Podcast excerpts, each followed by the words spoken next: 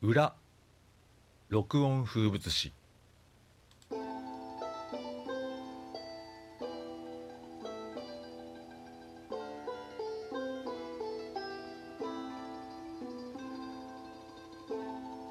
全国のラジオ局が協力してあの町この町の話題をふるさとの香りに包んでお送りする録音風物詩。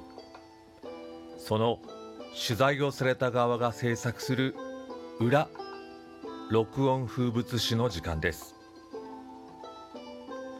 今週は中国放送制作広島親子三代この町でビールを継ぐの制作裏をお届けいたします。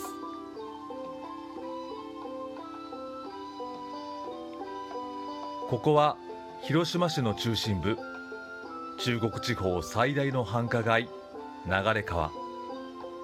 夕方5時から7時の2時間だけ1人2杯までのビールを求めて行列のできる店があります。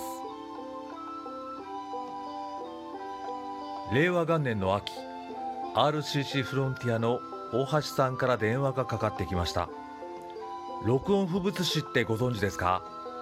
実は今回番組制作を担当することになりビールスサンド重富さんを取材させてください。そして取材当日大橋さんは小さな録音機材とともに現れました。取材は始まり1時間2時間重富への取材が終わり今度は営業中の音の録音です。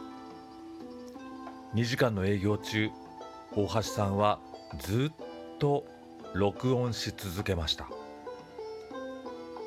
ビールサーバーから継ぎ出されるビールがグラスの中で弾ける音。お客様がグラスを持たれてニコニコしている音。ごくごくと飲み込む音。そしてお客様の楽しそうな音。お客様の邪魔にならないように子猫のように小さくなってビールサーバーの前に大橋さんはずっと座っていました。営業が終わってからも取材は続きました。30分1時間。やっと取材が終わりました。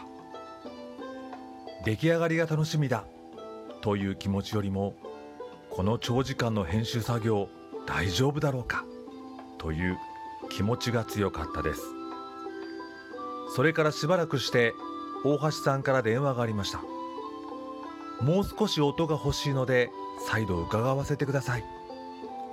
どこまでも一生懸命な大橋さんがいました。そして放送日私は北海道にいました。朝5時前に起き HBC ラジオで聞きました。音で伝える。音だけで伝える。その難しさと素晴らしさを感じた朝でした。そして令和2年9月スマホに着信がありました。画面を見ると大橋さんです。スマホの向こうから大橋さんの本当に嬉しそうな声が聞こえてきました。重富は「おめでとう」と。父親のような気持ちで伝えました。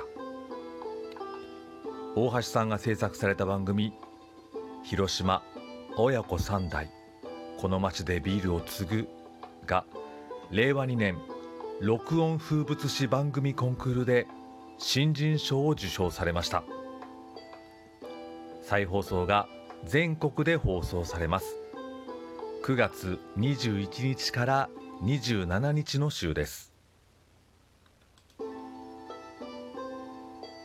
広島県では9月27日日曜日朝8時30分 RCC ラジオです。全国のラジオ局37社が加盟しています。歌謡界の制作でお送りしている録音風物詩。その取材先がお届けする裏録音風物詩。それでは再放送をお楽しみください。放送を聞き逃した方広島県の方であれば1週間ほどラジコで視聴することができます。広島県以外の方はラジコプレミアムを契約すれば1週間ほど視聴可能です。裏録音風物詩。この番組はビールスタンド重富の提供でお送りしました。大橋さんおめでとう。そしてありがとう。